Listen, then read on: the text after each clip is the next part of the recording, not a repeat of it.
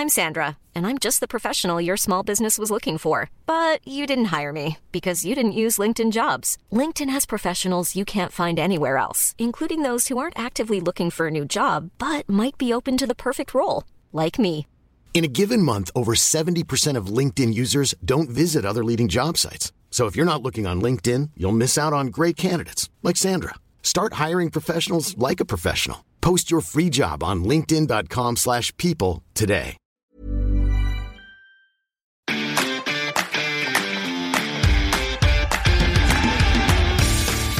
Geispod, der FC-Podcast des Geisblog Köln.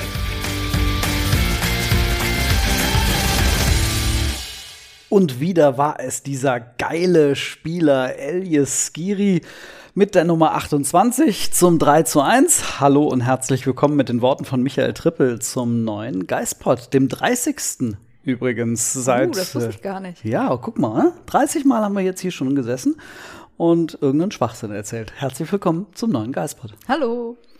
Sonja, 3 zu 1 gegen Fürth, Ja, war ein schöner Freitagabend. oder? Fand ich auch. Also erste Halbzeit so lala, aber dann hinten raus schön gedreht und so kann man ins Wochenende starten. Ja, so lala. Man muss ja, man kann ja nicht immer das große Spektakel von der ersten Minute erwarten. Also ich finde irgendwie Spektakel war es schon. Also Jörg Jakobs hat hinterher gesagt, die Spiele sind immer intensiv und ich fand, das war es auch gegen Fürth, auch wenn es vielleicht eine andere Intensität hatte als jetzt gegen Leipzig oder Frankfurt. Aber irgendwie ist immer was los beim FC in dieser Saison. Und irgendwie fand ich es ein, ich will jetzt nicht sagen Charaktertest, das hängt, das hängt man immer so hoch, ne? aber ich fand es schon echt eine Herausforderung, gegen Fürth zu gewinnen. Also alle haben ja eigentlich nur noch darauf gewartet, dass das Spiel 3, 4, 5-0 ausgeht, weil der, der Super FC gegen den Tabellenletzten Ja. spielt. Und irgendwie, ich habe das auch in einem Kommentar bei uns geschrieben, ähm, dass das waren eigentlich immer die Spiele in der Vergangenheit, die der FC vergeigt hat. Ja, und es sah ja auch relativ lange gar nicht so gut aus. Man muss ja auch festhalten, es hätte in der ersten Halbzeit auch 0-2 stehen können mit dem Doppelpfosten. Oder auch diese. Möchtest du darauf Eine nochmal eingehen? Wahnsinnsszene, ey. Ich will nicht wissen, wie es dem armen, armen Duziak noch, Ja. noch heute geht. Wobei der zweite Pfostenschuss, dass er den da überhaupt irgendwie noch an den Pfosten gebracht hat, fand ich schon irgendwie faszinierend. Ich dachte, er will ihn noch mal in die Mitte irgendwie zurücklegen. Aber naja, riesen, riesen Glück für den FC in dem Moment. Und ich glaube, dieses Foul von Meret, das war ja auch elfmeterwürdig, wo es dann zum Glück Millimeter abseits war, was die Schiris dann auch gesehen hatten. Ja, also die erste Halbzeit, da hatte der FC Probleme. Also wir haben ja immer mal wieder drüber gesprochen, was könnte den FC in Schwierigkeiten bringen. Und es waren ja offensichtlich ganz einfache Mittel zunächst einmal. Also zumindest im vierten Offensivspiel. Vor allem die Bälle, die langen Bälle immer wieder Ja. nach vorne, immer wieder das Mittelfeld überspielt, auch mal in, in den Rücken der Abwehr gespielt. Ähm, damit hatten die Probleme, obwohl das ja eigentlich ein erwartbares Mittel ist. Das stimmt, ja. Und der FC selbst hatte offensiv das erste Mal so richtig Probleme, sich Chancen herauszuarbeiten, finde ich. Wir hatten den, die Kopfballchance von Modest, ich glaube Ende der ersten Halbzeit. Und sonst gab es einige Schüsse aus der zweiten Reihe, die mir so in Erinnerung geblieben sind. Aber dieses, was sich Steffen Baumgart erwartet hatte, dadurch, dass er Uth und ähm, Keins hat auf den Außen spielen lassen, diese Pässe in die Tiefe, die haben nicht so wirklich funktioniert. Also das Spiel über Außen hat ein bisschen gehakt. Ja, keine, keine Pässe in die Tiefe, keine, ähm, kein Flankenhagel, sage ich jetzt mal. Das, was man ja mit Modest und Anderson vorne drin eigentlich haben möchte, Ja. ähm, das kam nicht. Aber das kam ja dann in der zweiten Halbzeit. Umso besser, ja. Also das fand ich wieder bemerkenswert, mit welcher Energie dann der FC aus der Halbzeit kommt und dann wirklich wie so eine Dampfer, als er erstmal 20 Minuten über den Gegner hinweg ähm, rollt. Also das Ja, also wie sie aus der Halbzeit gekommen sind, war sehr gut. Ich würde trotzdem aus meiner Sicht sagen, dass es das schwächste Saisonspiel war, weil auch nach dem 2-1 fand ich, war der FC nicht unbedingt drückend überlegen. Okay, Fürth hatte jetzt auch nicht die großen Torchancen, haben aber sehr, sehr viele Standards rausgeholt, wo du ja immer so ein bisschen die Luft anhältst. Also die Phase nach der Pause fand ich gut, aber auch danach war eher ein bisschen schwächer als die letzten Wochen. Ja, bei den ganzen Standards, da hält man ja irgendwie die Luft an, aber ähm, eine der vielen Statistiken, die auf unseren Karten hier stehen, ist unter anderem, dass der FC einer der besten äh, Kopfballmannschaften der Liga aktuell ist. Also Das klar, stimmt, ja. natürlich mit Modest und Anderson ähm, haben sie zwei Spieler, aber auch Sichers gewinnt unglaublich viele ähm, Kopfballduelle. Skiri, Hector räumen viel weg. Also die haben dann eine gewisse Stabilität, sodass sie eben auch bisher zwei Standard-Gegentore bisher nur bekommen Mhm. haben. Ähm, und insofern haben sie das auch gegen Fürth wieder gut, gut Und aus dem letzten Standard ist ja dann auch der, das Kölner 3 zu 1 resultiert. Das war ja wieder der Wahnsinn. Also, wie kann man denn in der, was war es, 93. Minute? Ne, ich glaube, ich sollte die 90. oder 90. 89. Ja. noch so schnell sprinten? Vor allem halt alle stehen lassen. Ja. Das ist ja, also es gibt leider in der, in der Live-Version und auch in den Zusammenfassungen immer nur diesen kurzen Schnitt auf Schaub. Ja. Ich würde eigentlich gerne diese Szene mal komplett am Stück nochmal von der oberen Kameraperspektive sehen, wie der, wie der Skiri da wirklich, weiß nicht, 20 Meter locker auf den Schaub aufholt und ach, Ich finde es auch so geil. Man sieht richtig, wie er wie bei so einem Sprint aus dem Startblock den Kopf runter und erstmal Tempo aufnehmen. Und dann, wird- da muss er ja tatsächlich gerufen haben, weil sonst kann Schaub ja nicht wissen, dass er da ankommt. Pass im perfekten Moment gespielt und dann auch noch so cool vor dem Tor zu bleiben. Respekt, Elias Giri. wir haben uns das vorhin nochmal angeschaut und du meintest dann auch, der hat noch ernsthaft nochmal kurz zum Linienrichter Ja. geguckt. oh, stehe ich im Absatz? Nee, alles klar, dann chippe ich den da hinten mal in die also, Ecke. Und dann finde ich es tatsächlich auch so beeindruckend, wie Steffen Baumgart den nicht hinterher auf der PK abfeiert, sondern sagt, ja, der macht viele Sachen gut, aber er macht viele Sachen auch noch nicht gut. Ja, er läuft viel, er läuft oft aber auch falsch. Und was hat er gesagt? Er steht noch am Anfang. Und das finde ich halt auch irgendwie so gut, einem 26-Jährigen oder 27-Jährigen 26. 26 zu sagen, du stehst am Anfang und er ist ja wirklich einer der besten Spieler im FC-Kader. Und ich würde auch sagen, zurzeit einer der besten Spieler der Bundesliga. Ja. Also so viele Mannschaften reden immer wieder davon, Sechser müssen die, die dominanten Spieler äh, im System sein und ähm, beim FC haben sie definitiv einen, also ohne Frage. Ich kann mir vorstellen, also ich finde es irgendwie gut, was der Baumgart auch sagt, äh, dass er den halt noch besser machen will. Ja. Man stelle sich vor, wenn dieser Typ noch besser ist, wenn der noch bessere Laufwege hat, wenn er vielleicht seine Kraft noch besser gezielter einsetzen kann. Was für ein Wahnsinnsspieler muss er das dann, dann sein? Also dann kann er definitiv kaum mehr beim FC bleiben. Ich kann es mir auch kaum vorstellen, wie er zumindest jetzt in dieser Mannschaft noch besser werden soll, weil er schießt Tore, mittlerweile drei, gut drei in zwei Spielen. Aber er läuft unglaublich viel, er trifft fast nur richtige Entscheidungen. Also es ist auf jeden Fall Gold wert, dass er geblieben ist. Definitiv. Ähm, und er ist ja einer der, der Stützen in der Mannschaft, einer der ganz wenigen, die auch definitiv bei Baumgart immer gesetzt sind. Hat er sich natürlich auch verdient. Total, ja. Also nicht wegzudenken aus der Mannschaft. Wir stellen uns natürlich jetzt so vor der Länderspielpause diese große Frage, wie bewerten wir diese, diesen Saisonstart? Weil jetzt kann man ja wirklich sagen, sieben Spiele sind gespielt, jetzt gibt es nochmal die große Pause. Jetzt kann man doch eigentlich mal so einen ersten, ein erstes Fazit ziehen, oder? Ja, ich würde sagen, dass man ein Fazit vom Saisonstart ziehen kann. Man sollte aber nicht vergessen, dass nicht mal ein Viertel der Saison gespielt ist. Also der Weg bis ins Ziel ist noch sehr, sehr weit. Und Steffen Baumgart hat es ja, ich glaube, in der letzten Woche selbst gesagt, das Ziel ist erstmal der Klassenerhalt. Und ja, jetzt hat man wie viele Punkte? Acht auf die Abstiegsränge? Ja, acht Punkte auf die Abstiegsränge. Das ist schon ein Brett. Vor allem, wenn man sieht, welche Mannschaften da unten stehen. Und dann erinnere ich mich, dass wir, glaube ich, im März irgendwann mal hier gesessen haben oder im April äh, letzte Saison und gedacht Oh, haben, ich boah, weiß. jetzt hat der FC, weiß nicht, acht Punkte auf Mainz Ja. und so und so viele auf Bielefeld und bedumm. Ja, stimmt. Ich erinnere mich auch daran, wie wir eigentlich gesagt haben, nach welchem war das nach dem Derby-Sieg gegen Gladbach damals? Das kann sein. Wo wir ja. gesagt haben, da, das kann der FC jetzt eigentlich nicht mehr verspielen. No way, keine Chance. Ach, easy. Hat ja auch gereicht, war ja Klassenerhalt Klassenerhalt. locker über die Ziellinie gebracht. Ja, Na gut, jetzt lachen wir. Ich sag mal, Bremen hatte letzte Saison nach sieben Spielen zehn Punkte, also auch nur zwei weniger als FC jetzt. Und wir wissen alle, wo Werder Bremen aktuell am Wochenende spielt. die hatten auch irgendwann mal zehn Punkte Vorsprung auf den FC, glaube ich. Ja.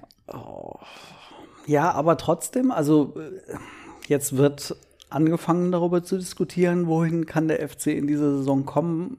Was glaubst du denn? Gibt es da Parallelen zu Stögerts 16, 17? Gibt es da die Option, dass man wirklich träumen darf? Ist das alles zu früh? Ist das alles großer Wahnsinn? Ich muss gerade irgendwie an Christian Streich denken. Hast du diese Pressekonferenz gesehen, wo er Mainz 05 so gelobt hat und selbst angefangen hat, ja, die Mainzer Europa League und so, wo er sich dann nach dem Spiel bei Bo Svensson entschuldigt hat? Nee. äh, was er da für einen Dreck geredet hätte und dass ihm das leid tun würde. Musst du dir mal angucken oder guckt euch an, das war auch sehr lustig. Also ich würde nach sieben Spieltagen jetzt nicht anfangen, von Europa zu reden. Zum einen, weil einem das immer auf die Füße fällt, wenn man das macht. Mhm. Und wie gesagt, es ist nicht mal ein Viertel der Saison gespielt. Da stehen aktuell noch Mannschaften hinter dem FC, die mit Sicherheit noch ihre Punkte sammeln werden. Leipzig, Gladbach, die werden, läuft alles normal den FC überholen, würde ich sagen. Und es kommen jetzt auch nach der Länderspielpause Spiele gegen Leverkusen, gegen Dortmund. In Hoffenheim sieht der FC meistens auch nicht gut aus, gerade nach einer oh. Länderspielpause. Ich weiß nicht, ob sich der eine oder andere noch erinnert. 0 zu 6. Ja, dürfte der Herr Kramaric sich bitte, also nichts gegen ihn, aber vielleicht so eine kleine, leichte Zerrung oder so, würde ja schon reichen. Ja. Nein, also ich freue mich total über den Saisonstart und ich bin auch froh, dass da jetzt schon zwölf Punkte stehen. Aber ich würde das Ganze jetzt erstmal nicht überbewerten. Was aber nicht heißt, dass ich der Mannschaft nicht zutraue, weiter so zu spielen. Im Gegenteil, also wer Steffen Baumgart in der Doku gehört hat, 24-7, die Leute glauben noch nicht, dass ihr so geil seid, wie ihr spielt. Wir sind ja nicht blind. Die spielen ja wirklich gut. Das ist ja kein Zufall, diese Punkte. Mhm. Aber trotzdem musst du halt erstmal noch ein paar Spiele gewinnen. Das Schöne ist ja, dass man zumindest sagen kann, wie du gerade sagtest, der F das ist kein Zufall, was der FC gerade abliefert. Man sieht einen klaren Plan, äh, man sieht unglaublich viel Energie auf dem Platz, den, den Willen aller Spieler, man sieht einen Glauben, man spürt das, äh, dass die bis zum Schluss daran glauben, dass dieser Weg der richtige ist, dass die auch Bock darauf haben. Und das verleiht ja, glaube ich, automatisch eine gewisse Stabilität. Ja. Also es wird mit Sicherheit die Zeit geben, in der es dann auch mal ein bisschen schwieriger wird, in der auch Mannschaften ähm, einen Weg finden, diesem Druck zu entkommen. Ja. Also eine Statistik, ich weiß nicht, ob auf deinem oder meinem Zettel, aber dass der FC die Mannschaft ist, die am meisten presst. Ja. Hast du es bei dir stehen? Ja, ich kann deine Schrift noch nicht lesen. Guck mal bitte. Ah, toll.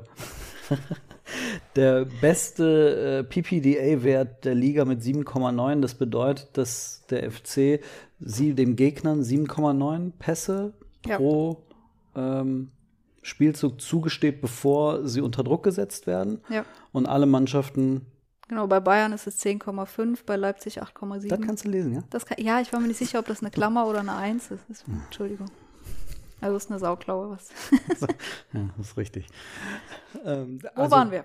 Wo waren wir, genau. Also es, es, gibt ja Hinweise, dass der FC total stabil agiert und das ist, finde ich, etwas, was jetzt nach sieben Spieltagen völlig, ich, ich finde es auf die Art und Weise, die äh, finde ich das überraschend, dass das schon so schnell passiert ja, ist. Ja, ich glaube aber, dass so ein guter Saisonstart gerade einen auch durch so eine Saison dann tragen kann. Mhm. Wenn ich so an Union Berlin zurückdenke, letzte Saison, ich weiß jetzt nicht aus dem Kopf, wie viele Punkte die nach sieben Spieltagen hatten, aber die haben ja einen ähnlichen Weg, aber auch einen ganz anderen Weg. Sie spielen anders, als der FC heute spielt, aber trotzdem ist das eine Mannschaft, die genau an das glaubt, was ihr Trainer ihnen vermittelt. Und das hat sie letzte Saison komplett getragen und das tut es diese Saison ja auch irgendwo. Und ich finde, das ist vielleicht so ein bisschen vergleichbar mit dem FC. Boah, warum kommt mir jetzt gerade der HSV in den Sinn, der mal nach drei Spieltagen Tabellenerster war und dann abgestiegen ist? Ach, daran will ich gar nicht denken. Der FC ist ja nicht Tabellenführer. Genau. War Markus Gisdol damals HSV-Trainer? Könnte sein. Darüber wollen wir aber nicht reden. Weiß ich nicht, bin ich mir nicht sicher. Nein, aber äh, ganz viele Statistiken sind ja beim FC so positiv, ähm, sind einfach in unglaublich vielen Bereichen bisher unglaublich stabil.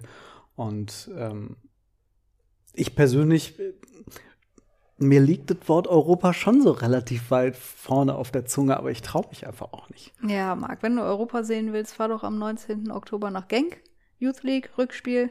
Die Jungs haben noch einen Zwei-Tore-Rückstand aufzuholen. Da ist okay. Europa. Ja, das ist in Ordnung, das mache ich. Und Mach dann reden mit? wir im Mai nochmal über die Profis. Ja, okay. Aber dann lass uns trotzdem darüber reden, warum ähm, oder ob es Parallelen gibt mhm. zwischen 16, 17 und dieser Saison. Okay, vier Spieler von 16, 17 sind, meine ich, noch im Kader. Hector Horn, Modest. Ah, es ist noch einer, mir fällt da nicht Mire. ein. Mire. Nee, Mire kam ein Jahr später. Richtig, 16, 17. Ups. Ich meine, es wäre noch einer, aber. Horn, Hector, Modest. Özcan. Özcan. Ja, ja, da ist er. Genau, da ist er. Bitte. ähm, was haben wir sonst noch? Stöger, Baumgart. Spielerisch von der Art und Weise, Fußball spielen zu lassen, komplett anders. Stöger sehr auf Defensive ausgerichtet. Baumgart sehr auf Offensive ausgerichtet, wenn man es einfach mal ganz einfach formulieren will. Mhm.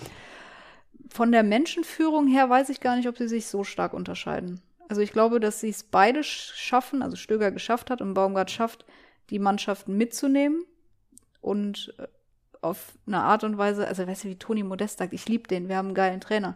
Ich glaube, das hat er über Peter Stöger auch gesagt. Also irgendwie schafft es die Spieler zu packen. Nach außen hin ganz anders, also und Ja. ganz unterschiedlich. Beide irgendwie unprätentiös, ähm, aber unter der Oberfläche, glaube ich, schon ein bisschen eitel. Und ähm, aber der eine, der laute, äh, man, kann ja dieses, diesen Begriff des Tigers irgendwie im Käfig kaum mehr hören, weil es wirklich mittlerweile fast schon nervt, aber es passt ja irgendwie zu ihm. Und Stöger ganz ruhig, auch an der Seitenlinie, immer so mit so einem, mit so einem Lächeln und äh, maximal mal vielleicht der Brille Richtung, Richtung ja, da habe ich auch gerade dran gedacht. Aber ähm, vielleicht hast du recht, in der Kabine, im Umgang mit der Mannschaft, dann doch sehr ähnlich. ja, also ich kann es mir so vorstellen. Ich meine, wir sind ja beide nicht in der Kabine drin. Aber so wirkt es irgendwie auch von dem, was die Spieler berichten. Man hat ja von bei Stöger jetzt noch keine oder hat man keine Kabinenansprachen durch 24-7 bekommen. Also wissen wir nicht ganz genau, wie das damals abgelaufen ist, aber ähm, manchmal hat man das Gefühl, bei 24-7 bei Baumgart ist er dann doch der, der Emotionale, der auch laut wird. Und manchmal, äh, gerade in den Halbzeitpausen, so ganz auch sachlich und ruhig Ja. analysierend und einfach auf das eingehend, was der Mannschaft vielleicht noch fehlt oder was sie noch braucht. Ja, noch ein anderer Punkt, der zum großen Teil mit dem Trainer zu tun hat. Ich habe das Gefühl, heute wie damals steht eine richtige Mannschaft auf dem Platz. Das ist ja auch das, was in den vergangenen Jahren eigentlich seit dem Abstieg immer wieder kritisiert wurde, dass es viele Grüppchen innerhalb der Mannschaft gibt und der kann mit dem nicht. Und ich habe im Moment nicht das Gefühl, dass es das gibt. Also, dass es, sondern vielmehr, dass es eine Einheit gibt. Was eigentlich umso erstaunlicher ist, bei Stöger damals war es eine Einheit, aber die hat sich natürlich über Jahre entwickelt. Ja. Ähm, es gab den großen Umbruch in der zweiten Liga, dann kam Stöger, hatte im Grunde noch gar keinen Kader um sich herum. Der hat sich dann erst entwickelt, dann hat sich das natürlich mit der Aufstiegseuphorie dann auch gefunden.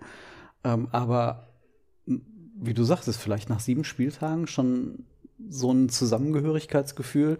Als Stöger mit, mit dem FC dann 16, 17 durchgestartet ist, da war das nach drei Jahren gewachsen schon, das ganze Ja. Paket. Ja, aber es liegt ja auch daran, dass der FC so früh in der Saison einfach so erfolgreich ist, dass die Spieler sehen, das, was der Trainer sagt, funktioniert. Und aber, dass der Trainer auch immer wieder sagt, hier, wir brauchen jeden einzelnen von euch. Man hört aus der Kabine, der Trainer spricht mit den Spielern, die nicht in der Startelf stehen, viel mehr als mit denen, die in der Startelf stehen. Und ich glaube wirklich auch, jeder Spieler von 12 bis 20 fühlt sich da total mitgenommen. Und hoffentlich auch Spieler 21 und 22. Es gibt ja genügend. Ja, deswegen. Aber ich habe im Moment schon das Gefühl, dass da auch keiner irgendwie hinten runterfällt oder links liegen gelassen wird.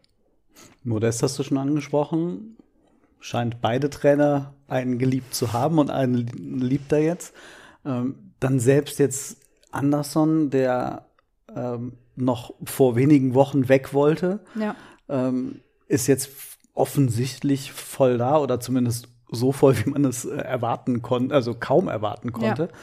Ähm, also auch da scheint er irgendwie einen Zugang zu dem gefunden zu haben. Ja, bei Anderson finde ich es spannend. Er ist ja im Gegensatz zu Toni eher ein introvertierter Stürmer, so würde ich es einfach mal von außen bezeichnen, auch sehr zurückhaltend. Gut, Toni spricht aktuell auch nicht sehr viel mit der Öffentlichkeit und Anderson aber in dieser Saison, glaube ich, noch gar nicht. Hast du schon mal eine Mixzone oder ein Interview mit ihm gehabt? Habe ich nicht in Erinnerung. Also ich, ich fände es mal spannend, irgendwie mit ihm zu sprechen, wie er so die aktuelle Situation sieht, vielleicht aus seiner Sicht nochmal den Fastwechsel in die Türkei und was sich seither verändert hat. Das wäre irgendwie mal spannend. 16, 17 gab es diesen überragenden Toni Modest mit 25 Toren, dahinter relativ wenig. Ähm, Weiß ich also- jetzt nicht aus dem Kopf, aber Yuya Osako, Leo Bittenkurt, die haben wahrscheinlich auch ein, zwei, drei, vier Tore erzielt gehabt. Nur halt, nur halt nicht dieses, also es gab einfach Ja. diese Überfigur. Jetzt hat man das Gefühl, es ist halt das gelungen, was vor der Saison auch kaum irgendwie jemand erwartet hatte, dass es wirklich auf viele Schultern verteilt wird. Also bis hin zu Lemperle. Ähm, wenn jetzt noch Ut und Duda anfangen, ähm, richtig zu funktionieren, dann hat man eine relativ breite Offensive. Das stimmt. Keins Benno Schmidts dritte Torvorlage. Skiri drei Tore. Muss man mit so Leuten wie Schmitz und Keins überlegen, Vertrag läuft aus, Zu verlängern? sollte man da jetzt schon im Herbst drüber nachdenken? Überlegen auf jeden Fall, aber ich würde wahrscheinlich bis zur Winterpause damit warten. Einfach gucken, können sie diese Leistung bestätigen und wie sieht das Ganze perspektivisch für die Zukunft aus? Also wollen sie mit denen auch noch die nächsten zwei Jahre bestreiten? Ich meine, es ist beim FC ja in, in den letzten Jahren dann zumindest so, dass sie auch immer in den Nachwuchs gucken. Wer kommt da? Blockieren wir den womöglich einen Platz? Aber bei den Spielern, die aktuell da sind, würde ich das jetzt nicht so sehen und ich hätte nicht gedacht vor einem halben Jahr, dass wir über eine Vertragsverlängerung von Benno Schmitz diskutieren würden. Aber klar, kann er das die ganze Saison überhalten, dann musst du auch versuchen, mit Schmitz zu verlängern. Und keins auch, ja. Man hat ja bei, bei so einigen Spielern ähm, jetzt fast drei Jahre Anlaufzeit gehabt. Also die kamen 2018 wie jetzt Schmitz, ähm, eigentlich bei Louis Schaub, der war auch jetzt fast schon weg.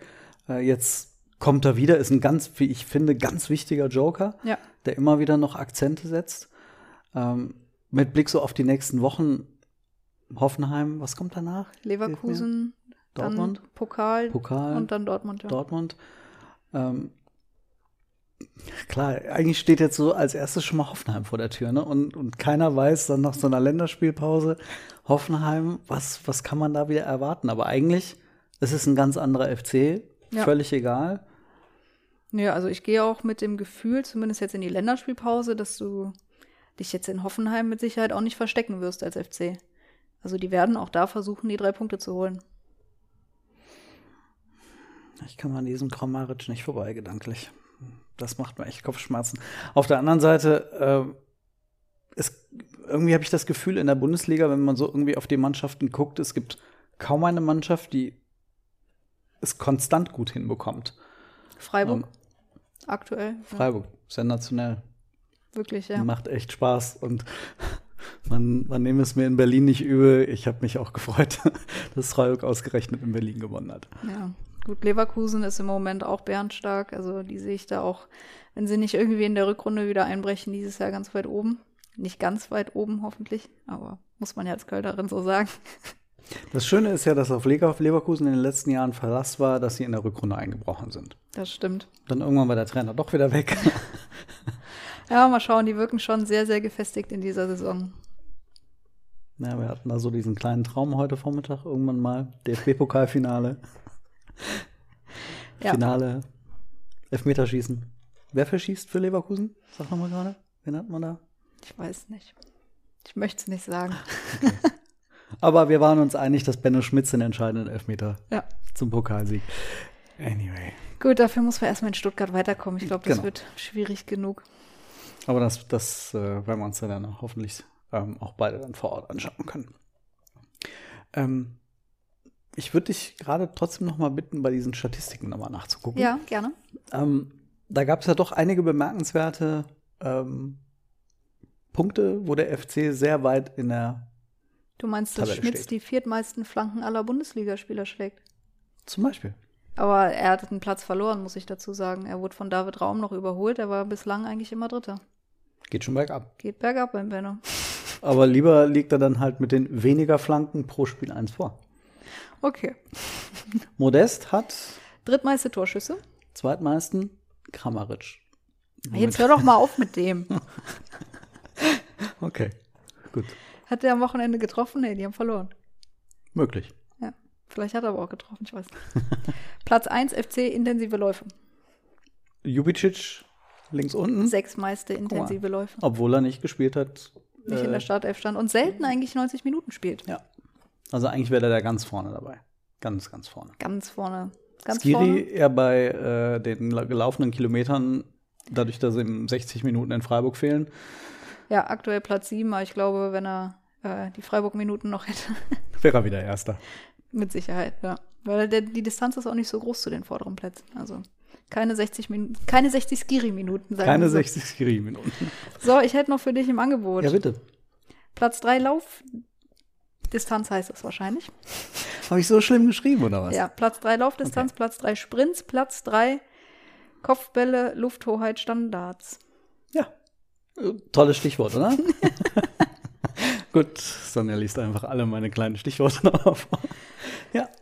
Aber zeigt ja einfach, dass der FC in ganz vielen Bereichen einfach auch, also klar, wir haben immer wieder darüber geredet, dass der FC läuferisch gut ist, aber ähm, die haben halt in, in ganz wichtigen Bereichen, wie eben das Thema Flanken und Kopfballstärke. Ähm, Was mir hier auffällt, Entschuldigung, wenn ich dich unterbreche. Den Satz habe ich nicht zu Ende gekriegt, aber ist völlig in Ordnung. Bitte.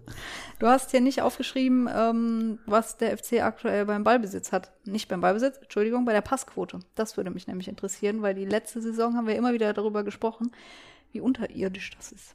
Ähm, das habe ich im Kopf, das war nahezu identisch mit der Passquote gegen Fürth und Dann die war bei 81, ja, irgendwas. Ja. Ja, also da ist der FC im Mittelfeld der Bundesliga mhm. unterwegs, aber zumindest auf einem stabilen Niveau. Also immer über 80 Prozent in der Regel. Es gab Und, ja viele ähm, Spiele letzte Saison, da war die unter 70. Ja. Das ist ja wirklich ähm, huh, erschreckend. Erschreckend. Was ja. ich ja auch noch auf deiner Karte gefunden habe, der FC hatte gegen Fürth die älteste Startelf seit 2010. 28,9 Jahre im Schnitt. Und das, obwohl man eigentlich ja davon redet, dass der FC so viele Talente bei sich hochbringt. Das stimmt und die Mannschaft ist ja auch. Jetzt muss ich an die Startelf von Fürth denken, da war Timo Horn als Eigengewächs drin, Marc Uth, wenn man so will. Und dann hört es aber mit der Startelf von Freitag schon auf. Ne? Mhm. Ja gut, aber gut, Timo Horn und Marc Uth sind ja jetzt auch schon nicht mehr die allerjüngsten. Ich hatte so das Gefühl am Anfang der Saison, als dann Modest wiederkam, Anderson war im Kader, dann haben sie noch Marc Uth geholt. Es wurde ja schon auf Erfahrung gesetzt. Ja. Also man hat immer gesagt, und das ist vielleicht auch ein großer Unterschied nochmal zu 16, 17. Beim FC hat ja der Umbruch gerade erst begonnen. Ja. Also den, den sie unter Stöger 13 eingeleitet haben, der dann irgendwie drei, vier Jahre später dann zum großen Erfolg geführt hat, ähm, hat ja gerade erst eigentlich begonnen. Deswegen, also die, die Erfahrung macht mir eigentlich gerade, ähm, nee, umgekehrt, macht mir keine Sorgen insofern, als dass es eigentlich ein ein Faustpfand ist für eine stabile Saison, weil mhm. so viele Spieler wissen, worum es geht. Ja. Und du hast trotzdem diesen Input durch ganz junge, Thielmann jetzt immer wieder krank gewesen, Lemperle verletzt, aber ähm, die kommen rein und ähm, können auch mal durch ihre Unbekümmertheit was bewirken. Aber apropos Umbruch, wo du es gerade sagst, der angeblich zu dieser Saison stattgefunden hat, am Freitag stand mit Marc Uth nur ein Neuzugang in der Startelf. Also die Mannschaft ist ja eigentlich immer noch die gleiche wie die in der letzten Saison. Und trotzdem ausgedünnt. Ja, ja, klar. Also es sind sehr, sehr viele Spieler weg. Und es sind ja auch irgendwie dann doch einige neu, wenn man nur Louis Schaub oder Ostrak denkt. Die waren ja letzte Saison auch nicht da, sind gefühlte Neuzugänge. Aber ansonsten in der Startelf nur Ut. Weil sich da noch plötzlich wieder so ein Meret wieder reingeschlichen hat. Also ähm, der schien dann irgendwie plötzlich eine gute Vorbereitung gespielt, dann war er plötzlich Nummer drei oder Nummer vier in der Innenverteidigung. Dann kam Kilian und Hübers hat sich verletzt, dann war das gegen, wo ist Kilian raus? In, in Frankfurt. In Frankfurt. Und äh, dann wurde Meret zweimal belohnt, ähm, also jetzt belohnt nach zweimal Einwechseln. Also du hast irgendwie auf einigen Positionen dann doch mal so einen großen Durchlauf. Ja, es ist ja wirklich, dass sich in der Startelf eigentlich kaum Spieler sicher sein kann, dass er gesetzt ist. Da gibt es ja wirklich nur eine Handvoll. Also Timo Horn, Jonas Hector, Raphael Sichos. Eldis Giri und vielleicht Toni. Toni Modest. Ja. Aber ansonsten saß jeder schon mal auf der Bank, tatsächlich. Auch Skiri saß schon auf der Bank, allerdings war der angeschlagen in Freiburg. Mhm. Und dann gibt es aber eben diese Spieler, also Jubicic ist ein ganz, ganz junger, der, der wird uns noch echt, glaube ich, viel Spaß machen. Ähm, aber ja, 28,9 Jahre, mhm. wie war's? Hat sich irgendwie nicht so angefühlt gegen Fürth. Nee, und die schaffen das ja auch immer noch hier, intensive Läufe. Welcher Platz war es? Eins. Ah, ja. Geht ja auch immer noch im Alter anscheinend. Die, die alten Säcke. und Anderson, der ist ja gegen Frankfurt fast elf Kilometer gelaufen. Und wann ist er ausgewechselt worden am Freitag?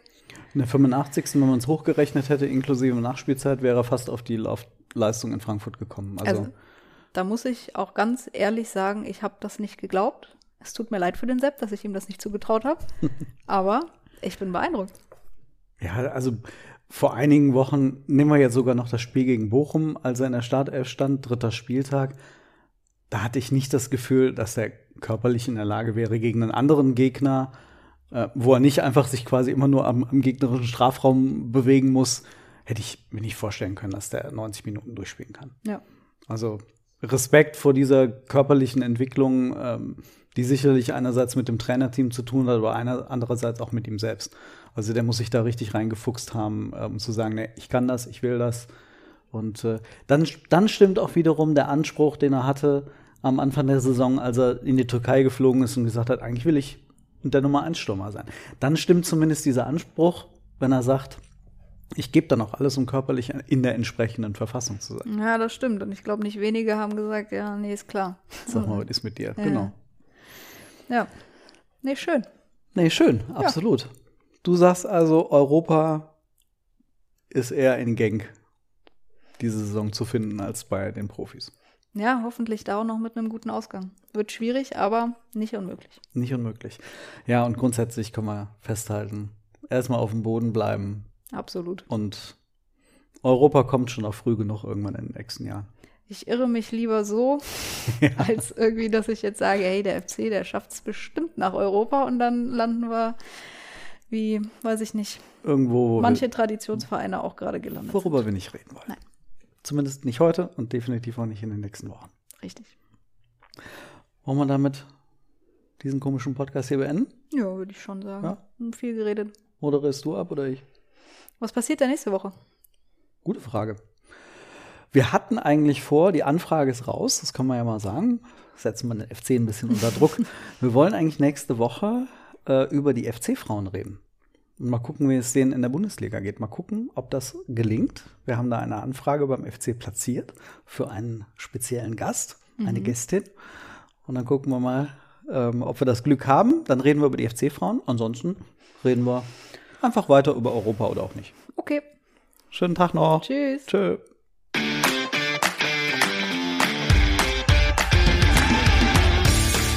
Geispod, der FC-Podcast des Geistblog Köln.